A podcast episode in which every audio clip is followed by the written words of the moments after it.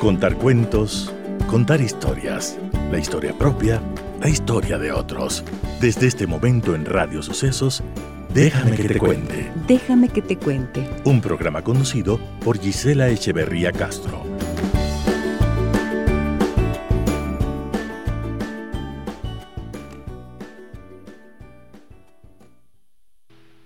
Déjame que te cuente. Déjame que te cuente.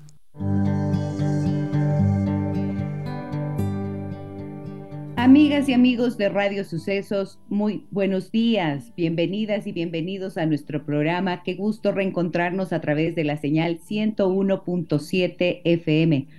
Y también un saludo muy cordial a todas las personas que nos escuchan en www.radiosucesos.fm. Les saluda Gisela Echeverría.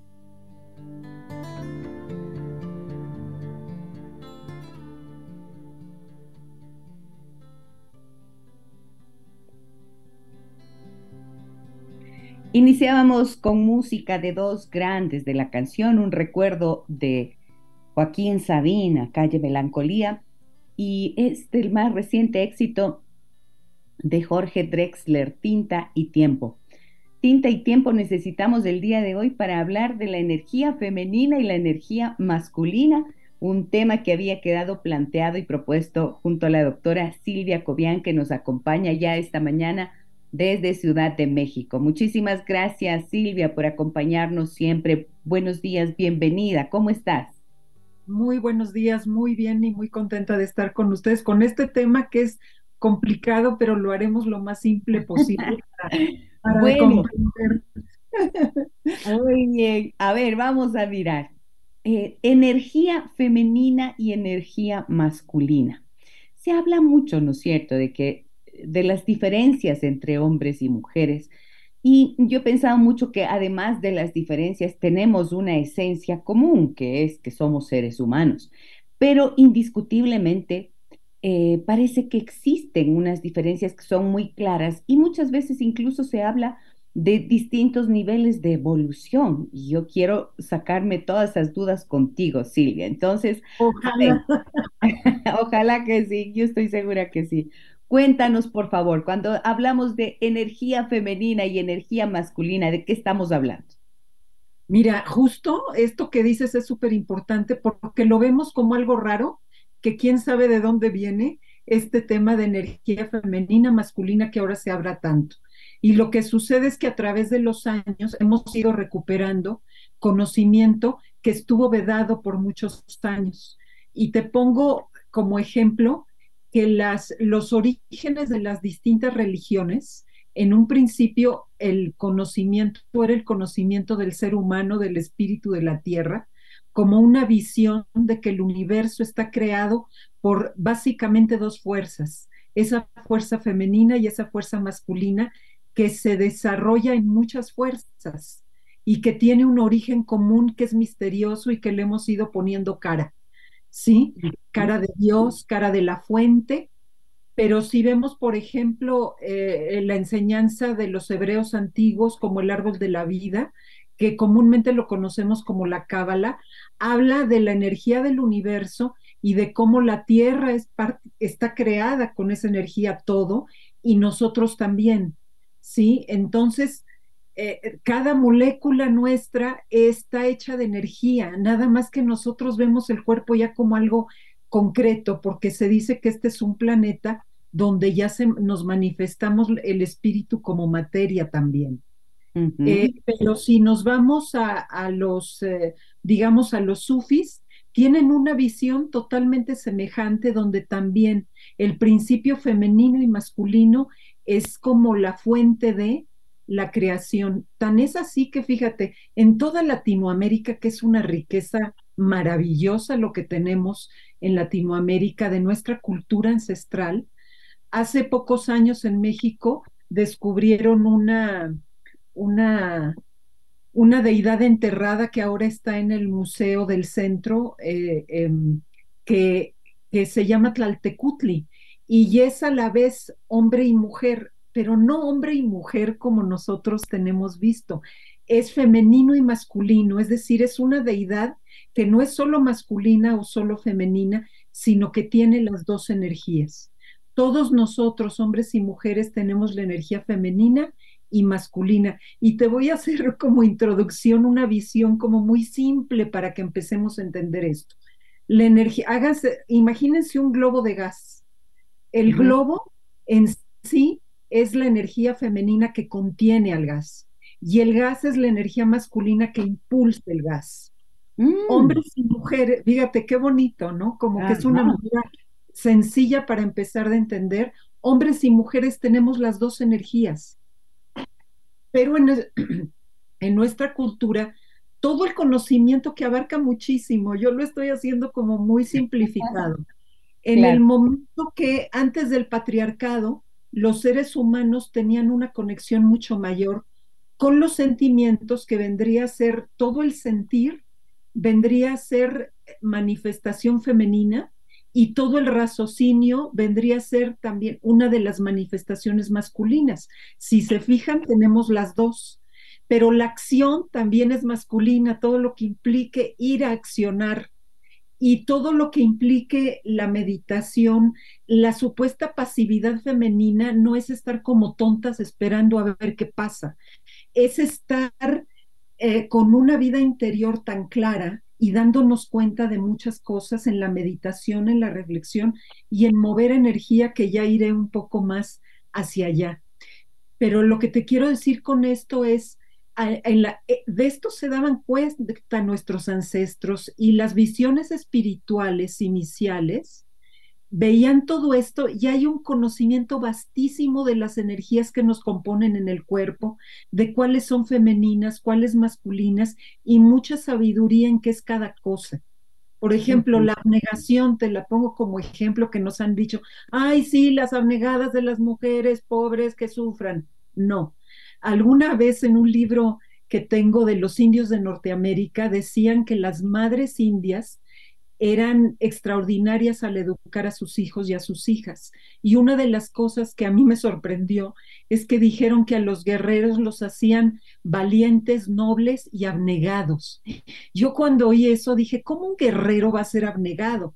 Pero fíjense cómo el significado fue cambiado, porque abnegado quería decir que por esta, como, por la comunidad, los guerreros eran capaces de dar hasta su vida si era necesario.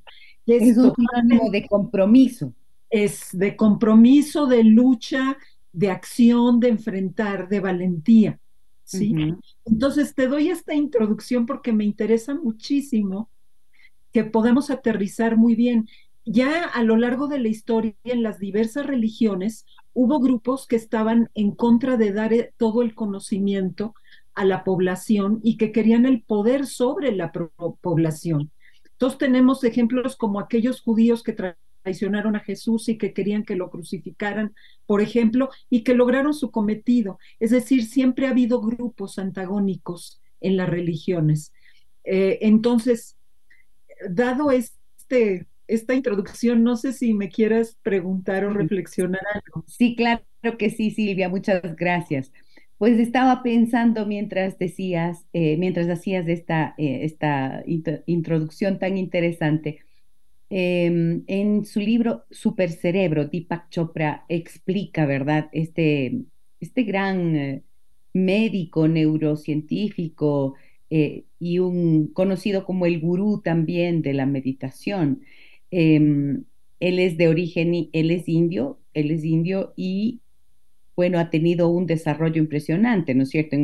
¿Quién no conoce quién es Deepak?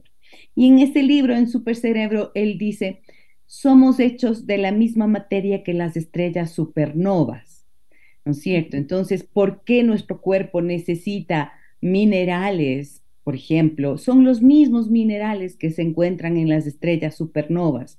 Entonces, claro, comprender este origen que tiene que ver con un campo energético que mm, desde la física cuántica también se dice, se estudia, ¿no es cierto?, qué es lo que nos habita. Y desde corrientes espirituales decimos, somos espíritus encarnados, somos espíritus viviendo experiencias humanas. Entonces, es complejo, pero a la vez fascinante y maravilloso.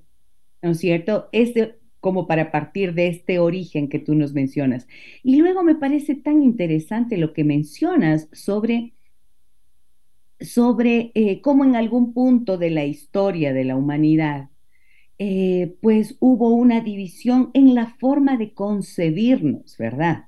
Porque esto se trata de un cambio en el sistema de creencias, es correcto, pero no es que hemos dejado de ser lo que éramos. Y, esta, y me parece que es interesante ver cómo, eh, por ejemplo, una metáfora que recuerdo haber escuchado hace algún tiempo para decir lo que somos hombres y mujeres, y tú aludiste a la tierra la tierra es la que recibe, la que recoge, la que recepta, ¿no es cierto? Y decía, en términos de sexualidad, por ejemplo, la mujer es eso, la que recibe, la que está abierta, y el hombre es el que va, el que, el que siembra, digamos, el que está allí. No sé si esto eh, nos ayuda también a mirarnos desde esta perspectiva como funciones que al fin y al cabo ocurren en nuestra vida y en nuestras relaciones, ¿verdad? Pero, me parece que es como graficarlo de alguna manera y esto de que la mujer es el globo, el hombre es el gas, está contenido finalmente dentro de ese espacio de relación. Entonces, ¿cómo eso lo llevamos a la comprensión de lo que es una dinámica de relación y en términos de sexualidad, Silvia, tú que eres una experta aquí, Justamente aquí quiero hacer la diferencia en que el globo es la energía femenina y el gas es la energía masculina. Energía, energía masculina. Y estos dos componentes así somos hombres y mujeres. Claro que por ser hombres y mujeres, cada uno tiene un acento específico según el sexo que tiene si es hombre o mujer, de entrada biológicamente. Ahí podrá ver la variabilidad que quieran también, pero de entrada lo que quiero que quede muy claro es energía femenina y masculina la tenemos ambos sexos o cualquier otro sexo que se precie como tal.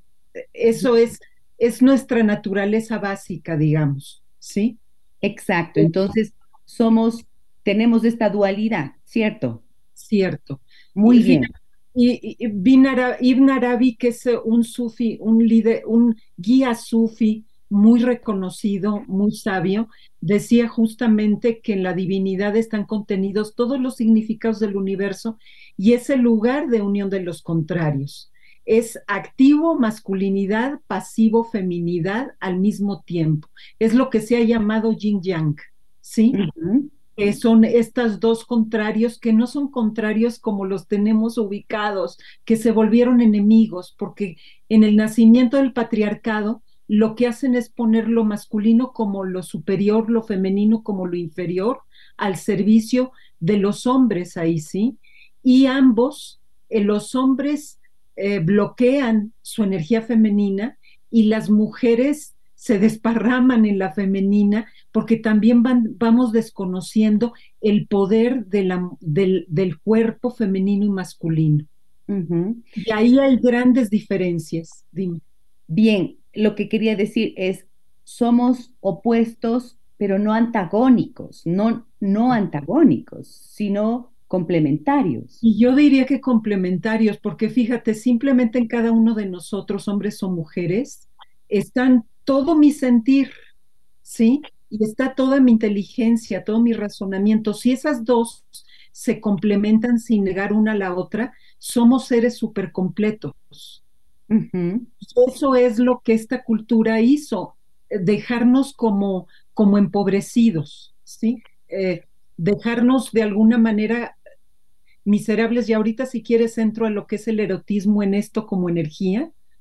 Este, Sabes que solamente que me surge una, una pregunta eh, cuando has mencionado, em, mencionas con el surgimiento del patriarcado. ¿Cómo ocurrió esa parte para que esté perfectamente claro en nuestras mentes? Yo sé que es un proceso complejo, pero tú lo puedes explicar. Lo resumo lo más que pueda. Hay, estudios que hablan de cómo fue evolucionando lo que llamamos la familia, es decir, los grupos humanos a través de la historia. Y primero eran hombres y mujeres todos pertenecientes a todos. No había ahí el, concepto de pareja, no había ahí el concepto de familia de mamá, papá y hijitos. La familia era toda y de pronto una mujer empezaba a, a, bombarse su vientre y unos meses después daba luz. Y ella era el centro de la admiración y del poder femenino, se le veía como una diosa, porque era capaz ella sola de producir, de crear un ser nuevo. Poco a poco se van dando cuenta con la evolución y la observación de la naturaleza de la Tierra, que los hombres tenían algún papel y ya me brinqué una bola de años, pero, pero es para hacerlo más concreto. En ese momento, ellos se van dando cuenta que cuando ellos no están, porque salen meses, las mujeres no tienen este, esta posibilidad, no se embarazan. Y lo van asociando con la tierra de poner la semilla y sale la planta. Entonces, poco a poco, se dan cuenta de esto y empiezan a pelear el derecho a estar con esa pareja. Digo, de generaciones van eliminando a las abuelas, a los padres, a los hijos de la otra generación en el intercambio sexual.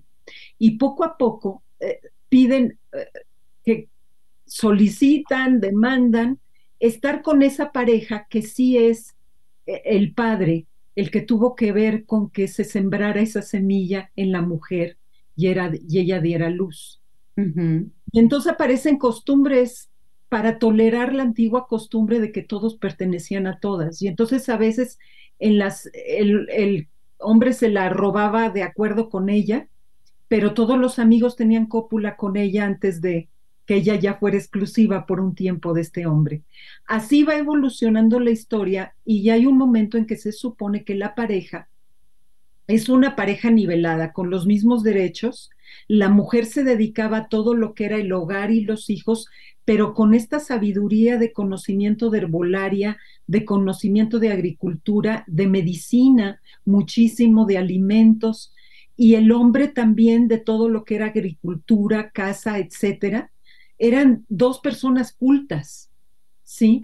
Eh, y entonces se supone que hay un momento en que hay una especie de rebelión, porque empiezan con sus guerras, empieza a haber eh, acumulación, excedentes de producción, de eh, siembra, por ejemplo. Empiezan a tener esclavos por las guerras y entonces el hombre, que era el que estaba a cargo de la producción externa, básicamente empieza a tener riqueza o lo que es lo mismo más poder y pareciera ser que hay una especie de revolución masculina donde los hombres ahora no querían que la filiación, es decir, la filiación hasta entonces había sido materna, es decir, las mujeres eran como la guía, la, raíz, el linaje de todos los hijos. Si ellos se separaban y tenían toda la libertad de hacerlo, cualquiera de los dos, los hijos se iban con la madre a su tribu y los hombres pues se iban.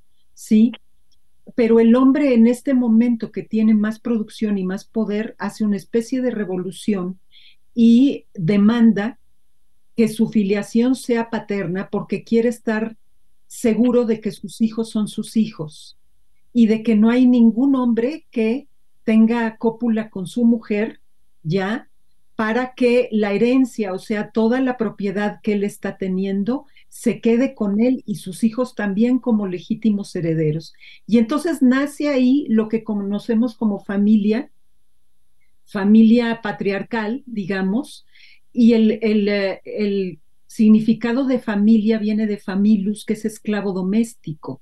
Y familia en ese origen es conjunto de esclavos pertenecientes a un solo hombre. No tiene nada de romántico como lo vimos o como nos han enseñado posteriormente. Entonces el hombre era el dueño y señor de su mujer y de los hijos, pero entonces nacen personajes nuevos. Los hombres no estaban dispuestos a renunciar a la cópula con todas las mujeres como tenían la libertad. Y entonces aparece la figura de la prostituta o de la mujer de todos, y aparece la figura de la mujer virgen a la cual se le reclamaba no haber tenido cópula con nadie para que fueran legítimos los hijos ahí nacen los roles sexuales estereotipados, donde se, se, impone como ideal que las mujeres fueran vírgenes, obedientes, pasivas en este sentido peyorativo, ¿sí? Que no pensaran, que criaran a los hijos, quedan como sirvientas domésticas, digamos, este, y sexuales, desde luego. Y las otras quedan como para complacer toda la otra parte sexual. Qué maravillosa explicación que nos estás dando, Silvia. Muchísimas gracias por eso. Fíjate que precisamente en nuestro número de contacto, el 099 556 3990, nos dicen, excelente tema, es la primera vez que escucho esto. No sabía que energía femenina y energía masculina habitaban en nosotros. Grande explicación de la invitada. Felicidades por el programa, Gise. Muchísimas gracias. Gracias a la doctora Silvia Cobian que nos explica de esta manera tan pedagógica y tan clara, miren, de forma resumida, por supuesto, un origen y una historia y una explicación de las cosas. O sea, no llegamos a vivir lo que vivimos de la nada.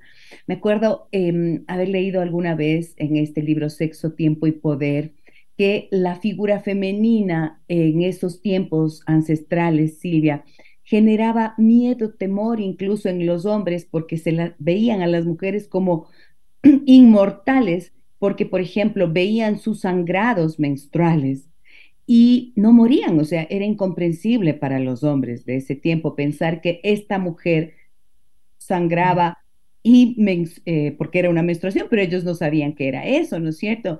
Entonces, y no la veían morir, cuando un guerrero, obviamente, al sangrar por algo podría haber terminado con la muerte.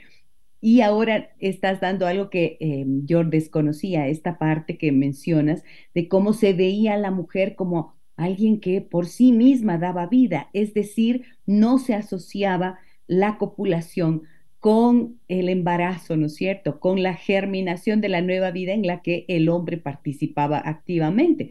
Mucho más tarde, tú dices, viene esta noción y con ese desarrollo y con esa evolución es que llegamos, bueno, o sea, nos hemos saltado un montón de, de, miles de años, pero es para poder comprender. Muy bien, voy a ir a una pausa en este momento, amigos y amigas. Miren qué fascinante esta conversación con la doctora Silvia Cobian. Regreso luego de la pausa comercial.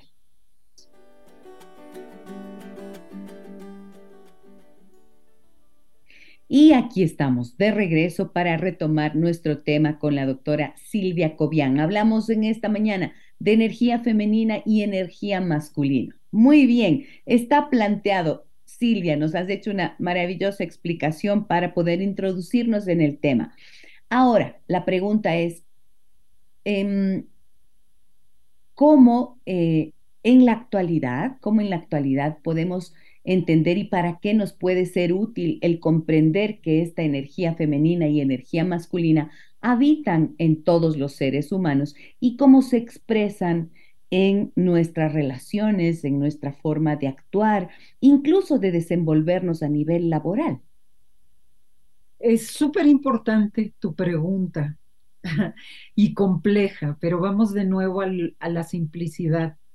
Eh, mira, el problema es que toda nuestra energía al desconocer cómo funciona y al habernos metido un casete en la cabeza con la información de Occidente que no tiene toda esa información, necesitamos recuperar la capacidad de, de ver de lo que sentimos profundamente, de descifrar más nuestros sentimientos y de conocer a través de lo racional ir cambiando este cassette y pues ahora sí que acceder al conocimiento antiguo y al conocimiento reciente. Tú ya mencionaste eh, la física cuántica, pero también la biología, también la medicina, o sea, hay una revolución de, que, ha, que ha constatado estos conocimientos antiguos de la energía. Y lo que es importante es que nuestro primer acceso a nuestra energía de manera más consciente es la emoción. Y hay que trabajar mucho con la emoción en estos días. Una, no hay emoción buena o mala. Toda emoción o sentimiento es energía nuestra que nos está diciendo algo, pero mucha de ella se pone en juego por una serie de ideas absurdas. Y aquí me gustaría ir a lo que es la identidad y me gustaría ir al erotismo. La energía del erotismo es esa energía de vida eh, eh, es esa fuerza que se pone en juego en la búsqueda de experimentarse a sí mismo de múltiples formas que permiten al individuo un profundo gozo y de donde viene además la creatividad total. Eh, hay una búsqueda, si se fijan en, en la actividad erótica, una búsqueda psicológica independientemente a la reproducción, que implica alcanzar a nuestro ser en lo más íntimo y experimentar el deseo de desear esa experiencia hasta el punto de desfallecer. Esta es una descripción de Georges Bataille, filósofo eh, francés, que estudió profundamente situaciones espirituales y también eróticas. Y, y voy a esto porque lo que hicimos con el erotismo al entrar en este patriarcado fue volverlo algo útil, algo útil para tener hijos, para, para que no se, para usarse unos a otros. Las mujeres aprendimos pues a, a manejar lo mejor posible la virginidad para que, que el mejor postor nos eligiera. Y entonces esto se volvió una experiencia útil, no una experiencia de búsqueda interior. Si nos ponemos a ver a través del, de mucho tiempo hay filósofos, hay religiosos incluso, que hablaban del éxtasis. Es decir, el erotismo, podríamos hablar del erotismo de los cuerpos, de los corazones y el místico. Y el místico es esa posibilidad de ir a nuestras profundidades.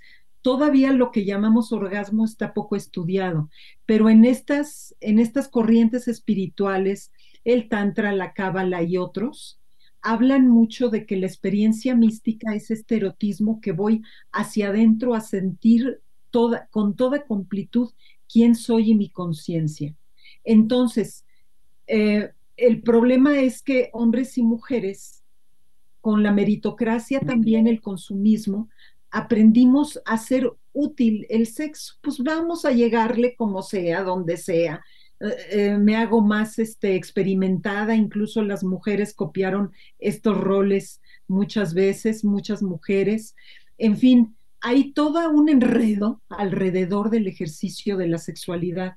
Y digamos que el erotismo es, son estas fuerzas, pero ya la sexualidad tiene que ver con en qué cultura nací y cómo configuró, es decir, qué reglas me puso frente a ser mujer frente a mi ejercicio sexual, frente a ser pareja y frente a ser padres. Entonces, ¿tengo que ser una mujer decente? Pues entonces lo que son mis deseos y sentimientos que van en contra de la definición de mi cultura, yo los reprimo y me vuelvo una caricatura.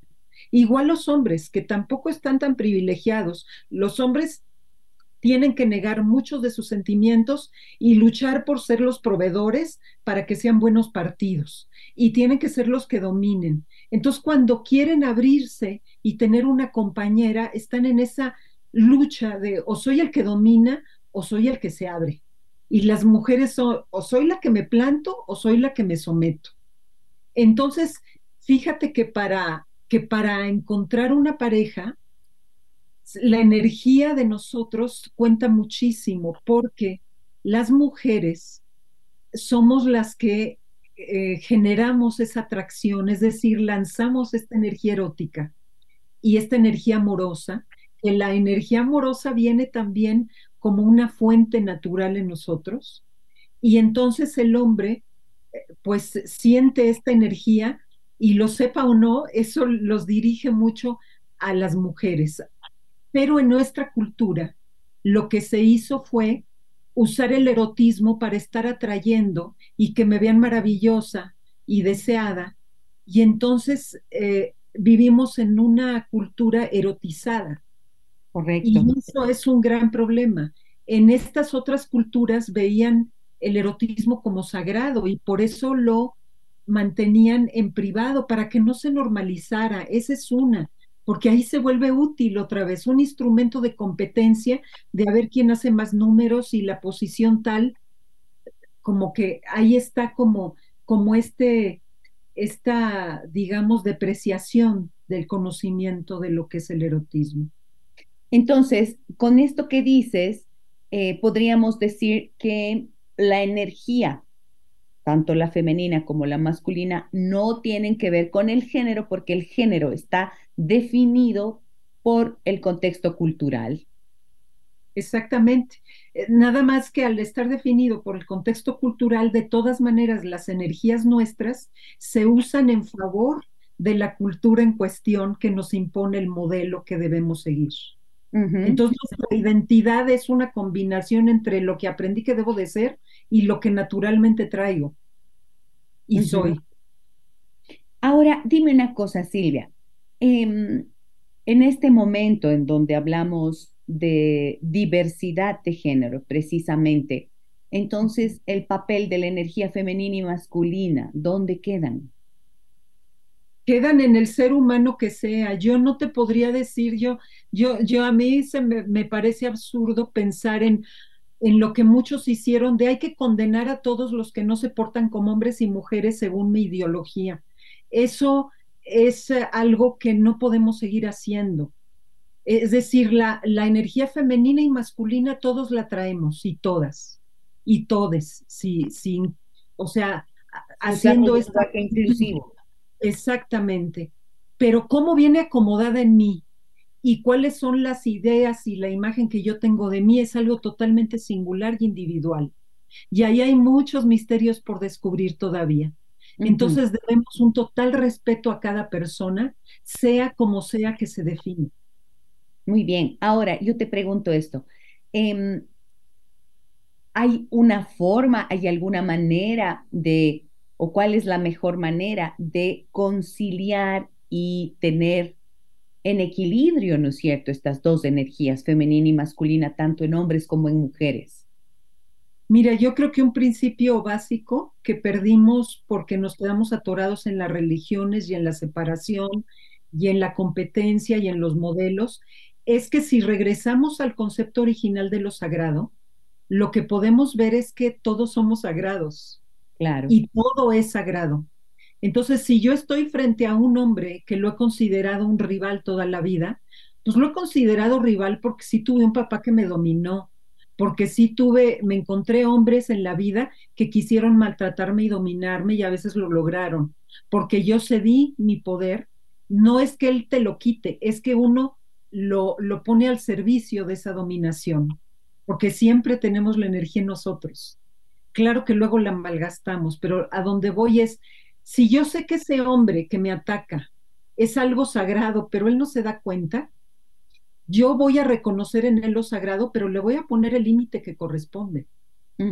Pero no voy a competir con él ni voy a copiar el mismo patrón del que me vengo quejando. Ni lo voy a maltratar, ni lo voy a discriminar, ni lo voy a, a descalificar en mil cosas. Pero sí le voy a poner límites. O sea, lo que necesitamos es reconocer que tanto valor tiene uno como el otro, o una como la, otra, ¿sí?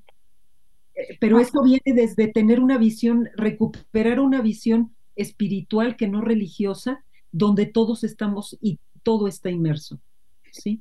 Muy bien, ahora pensemos un poco en todo lo que nos has dicho hasta este momento. Entonces, la energía femenina puede estar eh, relacionada con ciertas características que son propias de, por ejemplo, no sé, la intuición, la espiritualidad, el gestar, el atraer e, e, inspirar, pero esto también puede ser una experiencia eh, que un hombre tiene, porque, por ejemplo, puede gestar un proyecto, una idea y traducirlo así a su mundo físico, ¿cierto? Sí, el principio femenino, por ejemplo, se caracteriza por al menos cuatro, inicialmente cuatro características. La formación, que es capaz de gestar lo que estás diciendo, y vivámoslo las mujeres como esta capacidad que tenemos de gestar, seamos madres o no. Pero ellos también, si están conectados a su energía femenina, van a poder gestar cosas que salen o, imaginación o creaciones que salen de su propio sentir. Claro. También la preservación, es decir, el cuidado de la mente, del cuerpo, de las cosas, de las emociones, del entorno. De pues los otros. De nosotros. La alimentación, la sabiduría de la alimentación no es cualquier cosa. Y ahí está lo que tú decías. Hay una, esto que llamamos intuición es la capacidad de ver, desde el fondo de nosotros, que es una capacidad que nuestros ancestros la tenían sin reprimir. Y entonces eran capaces de sentir que hay un terremoto tiempo antes o de tener imágenes que les, que les eh, hacían darse cuenta que alguien estaba sufriendo en otro lugar. Hoy por la física cuántica y otros estudios sabemos que eso es posible, que la telepatía es algo natural en nosotros, pero que aprendimos a bloquearla.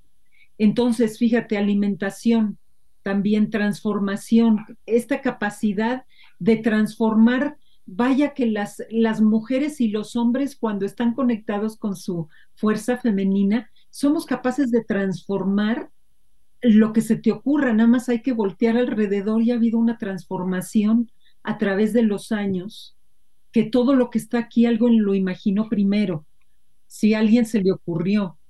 Entonces, eh, em, no solo eso, eh, también aquí el deseo en ambos es súper importante, porque el deseo o es un deseo muy, eh, muy equilibrado, de acuerdo a lo que yo anhelo, a lo que yo soy equilibradamente y conscientemente, o empiezo a desear ser como la otra o el otro, o tener lo que el otro, la otra, porque no hay un reconocimiento de mí misma o de mí mismo.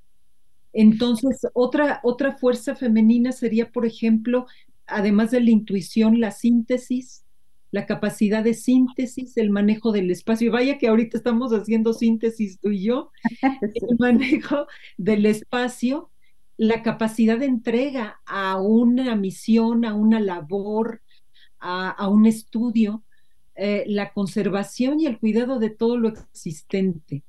Eh, también la pasividad en este sentido de quietud. Pensemos en la noche. La quietud de la noche está siendo muy activa porque están sucediendo muchísimas cosas. Estamos recargando energía, estamos en, eh, soñando. El sueño, acuérdense que el sueño es reparador porque ahí elaboramos todo lo que son los estímulos que no pudimos elaborar durante el día y el sueño nos ayuda a liberar esto. Es decir, somos seres con un espíritu que hace cosas increíbles y nosotros ni siquiera le prestamos atención porque no nos enseñaron a conocernos con esa profundidad.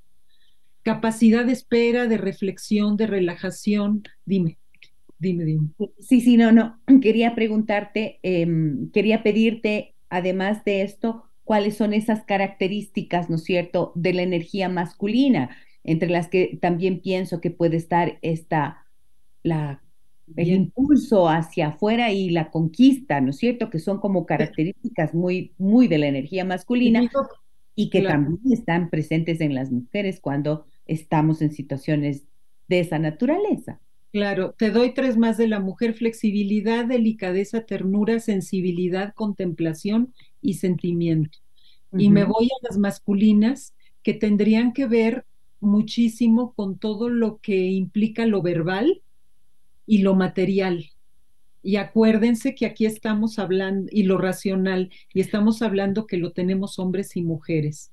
Tiene que ver ya con el manejo práctico de la realidad, de la ley, del orden, del deseo, como les decía hace un momento.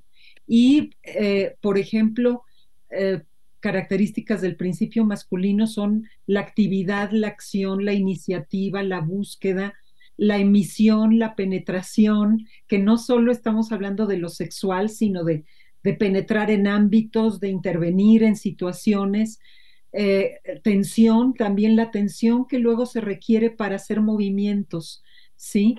Eh, fuerza física, dureza, cuando se requiere que la dureza las mujeres la dejamos este, muy cedida, eh, anticipación del futuro, renovación, percepción del hacer, de la individualidad, el pensamiento lógico racional, el manejo del tiempo, el análisis. Esas son algunas.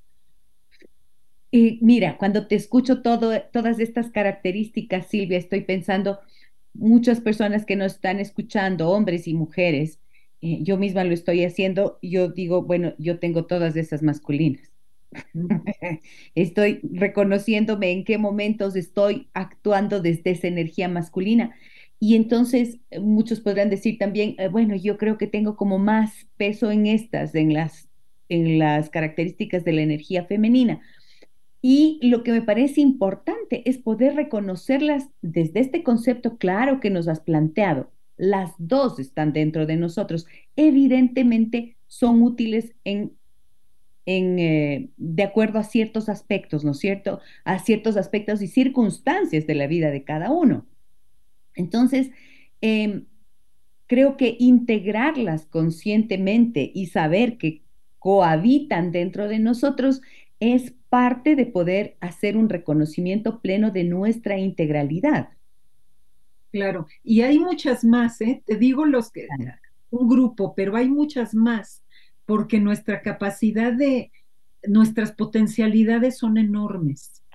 Entonces, sí hay muchas más y además eh, es, es interesante porque muchas veces, por ejemplo, he visto hombres o mujeres que, que en su ámbito laboral, de amistades, pueden usar todas estas como ahorita describiste, pero llegan, llegan con su pareja o llegan con la familia y tienen un comportamiento sometido o agresivo. Es decir, reproducen otra vez en el vínculo situaciones de los roles estereotipados. Claro, por, por, el sistema de creencias, ahí está. Tengo preguntas, tengo mensajes que quiero compartir con ustedes pero debo ir a una nueva pausa comercial. Amigas y amigos, volvemos enseguida con la doctora Silvia Cobian. Miren qué fascinante esta charla con ella. Estoy encantada contigo, Silvia. Igualmente. Vuelvo enseguida. Déjame que te cuente un encuentro que nos humaniza. Energías femenina y masculina. De eso hablamos con la doctora Silvia Cobian. Ella está en Ciudad de México y nos acompaña eh, para comprender la importancia de reconocer cómo habitan estas dos energías dentro de cada uno de nosotros como seres humanos. Y Silvia estaba pensando en algo, ¿sabes? Em, ¿Qué daño que le ha hecho a nuestra humanidad esta falta de reconocimiento de este ser integral habitado por estas dos energías, ¿no es cierto? Porque estoy pensando cómo, por ejemplo, un hombre puede, como bien tú decías, reprimirse, por ejemplo, frente a la expresión de su sensibilidad, de su, emotividad, incluso de la expresión afectiva o de la ternura. Hay un gran daño que se ha causado en este sentido desde la instauración de estos estereotipos que rigen nuestra cultura versus lo que puede significar la expresión libre de quienes somos desde este reconocimiento del que estamos hablando. Claro, de que no nos impongan desde que nacemos ser otro que no somos nosotros o otra que no somos nosotros. este, ha sido una ruptura dolorosísima. Fíjate qué distinto es usar ese impulso de dominio que tenemos para crear bienestar en uno y en toda la humanidad, y a, no perder de vista que somos unos con la Tierra y con el universo, y que tendríamos que actuar en armonía con ella. Eh, incluso hay mucho más conocimiento, por ejemplo, este, eh, un, un, autor que les recomiendo es Mantak Chia, que tiene que ver con la cultura del Tantra, por ejemplo. Este, este libro que tengo aquí se llama Amor curativo a través del Tao y es muy interesante porque habla de lo que hablan muchos otros, de que las mujeres tenemos una capacidad muy especial para dar vida y que nuestros, nuestros órganos reproductivos eh, mueven la energía mucho más allá de lo que nosotras pensamos. De pronto pienso que no es casualidad el cáncer porque todo eso lo atrofiamos, replegamos nuestras emociones, este, estamos buscando también la validación afuera y eso nos hace un daño terrible, porque entonces estamos poniéndonos al servicio de ese modelo. Tengo varios mensajes que les decía y que quiero eh, compartirlos con ustedes. A ver, me dicen, gracias por el tema de hoy, lo he estado esperando desde que lo mencionaron hace dos semanas. Gracias por la explicación tan clara. ¿De qué manera podemos aprovechar estas energías? ¿Cómo darnos cuenta que tratamos de apagarlas o no las escuchamos. Entiendo que estas energías nos mueven conforme a nuestra historia familiar. Llámame Priscila, nos dicen aquí. Sí, Breve, Silvia. Priscila, desde luego, eh, uno, uno, se los he dicho un poco, pero hoy voy a, a recalcarlo más. es darme cuenta qué tanto hago por quedar bien con la imagen que tengo ante los demás o porque me quieran. Tenemos que dejar de hacer eso. Podemos hacer cosas porque nos nace, porque amamos, porque nuestra generosidad así lo dice, pero el estar tratando de llenar la imagen y la confianza en mí mismo o en mí mismo a través de hacer lo que a los otros les agrade es una esclavitud. Necesito recuperarme a mí y recuperar mis propias convicciones. Gastamos una cantidad de energía en que los otros nos validen, gastamos tanto dinero en vernos sensacionales o vernos de X manera.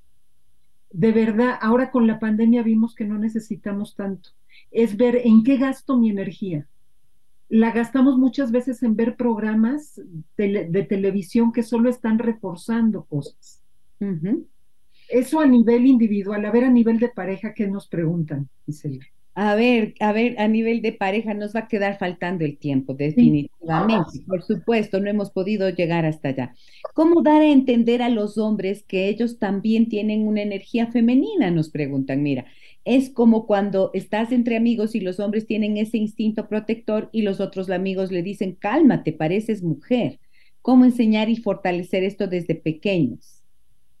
Pues justamente eh, reconociendo a los niños hablando de los varones, reconociendo sus emociones. Yo he tenido vecinas que, le, que regañaban a un niño diciéndole que era un maricón porque lloraba. Eso no se hace. El llanto es una experiencia humana riquísima que nos ayuda a limpiar y a desahogar sentimientos. Lo que tenemos que enseñarle a un hombre es que valide sus sentimientos, aprenda a, leerlos y, y, se dé cuenta que es más fuerte porque hace eso que un hombre no es menos por eso, al contrario. Y que, claro, y que, no es, y que es parte de nuestra esencia humana esta expresividad, independientemente de ser hombres o de ser mujeres, ¿no es cierto? Muy bien, me dicen por aquí, lindísima entrevista, sin duda alguna tengo que volver a escucharla conectando con todo mi ser y haciendo meditación. Soy Caterina y soy fiel creyente de que las energías nos rigen, más ahora con el Inti Raimi. Inti Rosalía nos dice, por favor, una pregunta, ¿tiene que ver con la energía cuando un hombre no demuestra sus sentimientos ni con la mujer ni con sus hijos? Claro, eh, lo que está haciendo es otra vez bloqueando su energía femenina porque su, su forma en la que le enseñaron a verse a sí mismo era que tenía que ser fuerte, formal, dominante, y entonces el de ahí agarra características y repliega los sentimientos. Y en el caso de las mujeres, cuando estás negando tu energía femenina, eh, ¿qué pasaría? Lo que estamos haciendo es devaluando otra vez en nosotras mismas lo femenino, es esta misoginia de nosotras con nosotras. La misoginia, acuérdense que es la descalificación, el rechazo a, a todo lo que suena femenino, es decir, a los sentimientos, a la delicadeza, a gestar a esta pasividad que es esta meditación profunda en mí. Entonces, eh, las mismas mujeres nos vemos atrapadas en el estereotipo del fuerte y el débil, identificamos como débil a, nosotras las mujeres y empezamos a comportarnos como el estereotipo machista de nuestra cultura. Entonces necesitamos balancear las dos, ¿sí? Balancear las dos. Mira lo que nos dicen, esta, buenos días, interesante tema. Esa energía sexual o erótica muchas veces también es explotada en ámbitos laborales con las mujeres, en especial en puestos estratégicos. ¿Se confunde eso con el éxito? Mm. Se confunde mucho porque hay veces que, que una mujer o un hombre puede ir a ser muy seductor con los jefes también para ganar un mejor puesto. Así es. Y entonces ahí empiezan los favores. E, es un sistema que favorece eso. Quiero ser el preferido de, porque ahí saco una tajada. Pero no me doy cuenta que estoy alimentando este sistema con mi energía y que la estoy depositando en algo que en mí va generando miseria humana. Y no me doy cuenta porque si tengo éxito, eh, pienso que eso, que ese tipo de éxito económico o de reconocimientos de títulos es lo que me hace valioso o valiosa, en vez de que el éxito es ser yo misma cada día. yo se los cambio por esa reflexión. Claro, y yo pienso también, Silvia, con esto que dices que mm, eh, estamos en un momento, pienso yo, de gran oscuridad en la que muchas cosas no están claras. Y, por ejemplo, esta confusión, que quiere decir utilizar eh, esta energía de seducción o esta energía erótica a favor de un éxito entendido como la consecución de bienes materiales o como el tener, pero que deja por fuera precisamente lo más importante, que es el ser de las personas, ¿verdad?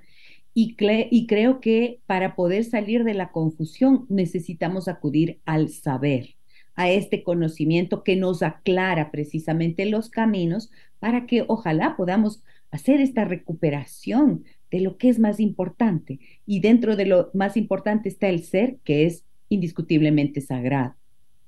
Claro, claro. Y eh, fíjate, dices bien en un, tiempos de conflicto y de oscuridad. Yo más bien siento, y sí, coincido contigo, que son además tiempos de transformación y cuando hay la oportunidad de transformación, sale todo lo oscuro que se sembró en épocas pasadas y que no se veía porque estábamos súper domesticados. Y lo que está sucediendo ahora en esta época de transformación es que sale todo lo oscuro para que lo veamos, lo alumbremos y se vuelva luz que nos dé un mayor conocimiento y nos permita transformarnos a mejores tiempos. Me encanta ese mensaje como para poder cerrar el tema de hoy contigo, querida Silvia. Y fíjate que Hoy fue apenas la introducción. Nos toca de ley en 15 días reencontrarnos, por favor, tenemos que reencontrarnos para que veamos ya con esta base de, este planteamiento de hoy, ir hacia la comprensión entonces de estas energías femenina y masculina y cómo pueden jugar a favor y en contra de las relaciones de pareja. ¿Qué te parece? Me parece maravilloso. Muy bien. Entonces, seguimos contando contigo. Muchísimas gracias por la claridad de tus respuestas, por la profundidad también de este mensaje que nos dejas eh, en esta mañana, querida Silvia. muchas gracias, querida Gisela, y gracias a toda la gente que te sigue. Muchas gracias. Amigas y amigos, muchísimas gracias también a ustedes por estar siempre con nosotros a través de la señal 101.7 FM de Radio Sucesos. Un saludo cordial a todas las personas también y un agradecimiento a quienes nos han acompañado en Facebook. Allí ustedes me encuentran como Gisela Echeverría Castro. Si ustedes quieren volver a escuchar las entrevistas, los programas, pueden hacerlo también en Spotify Allí ustedes buscan Gisela Echeverría, déjame que te cuente o déjame que te cuente con Gisela Echeverría y tienen todos los programas que hacemos diariamente. Gracias, como siempre digo, a quienes nos escuchan, a quienes nos escriben y a quienes están en silencio haciendo parte de esta comunidad de personas interesadas en su crecimiento personal y familiar. Mañana nos reencontramos y les tengo música en vivo.